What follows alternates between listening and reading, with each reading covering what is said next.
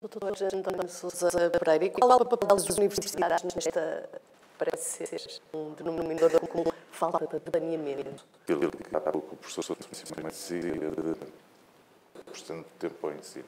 Isso é um desejo que a gente espera que um dia se venha a cumprir, eh, um dia que eu não sei quando é que, que verei. Não, não, não, vejo grandes perspectivas aí. Agora, há aqui uma questão que, que, que, que, tem que ser também, de alguma maneira, posta em cima da mesa. O, o facto de, de, cada um de nós, isoladamente, eh, estar a receber um, um, número de estudantes que é superior à capacidade formativa que tem, eh, não, não nos deve também afastar de uma outra ideia que é importante, que é a nossa capacidade de vender conhecimento. E, por exemplo, não me choca que, não me choca não, eu acho que vamos ter que reduzir obrigatoriamente o número de estudantes que estão em cada uma das faculdades de medicina.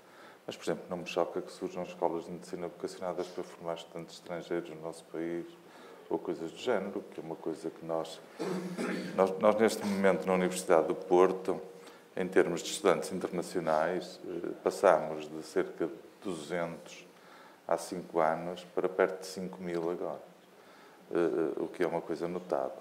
Mas os cursos da área da saúde estão fora por lei. Por lei não podemos ter alunos estrangeiros nos cursos da área da saúde.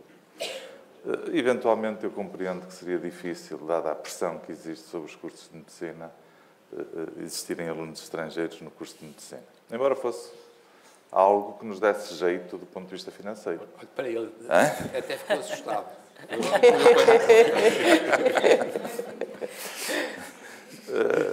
mas não, não, é, não, é, não é. Eu penso que este ano essa restrição em relação a cursos como a medicina dentária, por exemplo, vai desaparecer. E, e, e em relação a outros cursos da área da saúde irá desaparecer. E isto não é nada que, que, que, não, que não se possa fazer desde que seja bem feito. Nomeadamente, por exemplo, garantindo que os estudantes que venham estudar para o nosso país possam depois ser, ter que ir para os, os países de origem fazer a sua formação complementar. Isto é o que se faz em maior parte dos países e o nosso país está afastado desse circuito. E isso está-nos a causar alguns problemas do ponto de vista financeiro, porque as escolas que conseguem receber alunos estrangeiros, neste momento, têm um balão de oxigênio muito importante em termos financeiros. Como é óbvio, os estudantes estrangeiros não vêm a pagar as propinas que pagam os nossos. Pagam propinas de estudantes internacionais, o que é, numa altura de alguma penúria financeira, um balão de oxigênio importante para manter as instituições em funcionamento. E, portanto. Uh, uh, é. Não, mas é uma, é uma coisa que, que, que, eu penso que mais cedo ou mais tarde nós teremos que equacionar. Agora, isso não invalida que eh, a atual situação é, de alguma maneira, insustentável. Eh, o Edgar levantou aqui um problema que é um problema importante, aliás, o Miguel também levantou, que é o problema da, componente ética uhum. e de comportamentos. Nós hoje em dia temos restrições muito grandes que não existiam há 20 anos atrás. Nós hoje recusámos-nos a fazer certas coisas porque eticamente consideramos que não são aceitáveis. Nós não metemos 20 alunos à volta de um doente, mas eu lembro-me que há 40 anos atrás era uso meter um doente dentro de um anfiteatro com 300 pessoas à volta dele.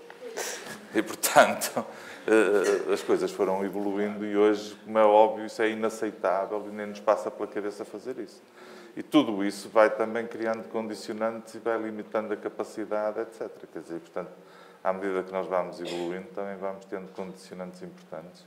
E, e no caso do ensino médico, como é óbvio, eh, há especialidades em que isso é mais óbvio do que outras, mas eh, qualquer que seja a especialidade, nós temos que pensar que o que temos à frente é um doente que tem direitos e que deve ser respeitado e, portanto, não pode ser violentado eh, colocando à volta dele um número interminável de estudantes, porque a certa altura fica mais doente do que o que está claro. com o stress de ter os estudantes à volta.